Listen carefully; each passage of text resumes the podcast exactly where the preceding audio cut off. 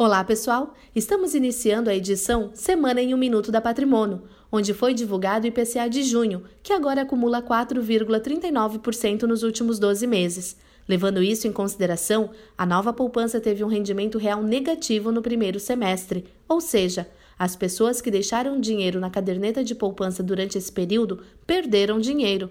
Isso mesmo que você ouviu. Se descontarmos a inflação, a nova poupança teve um rendimento real de 0,27% negativo.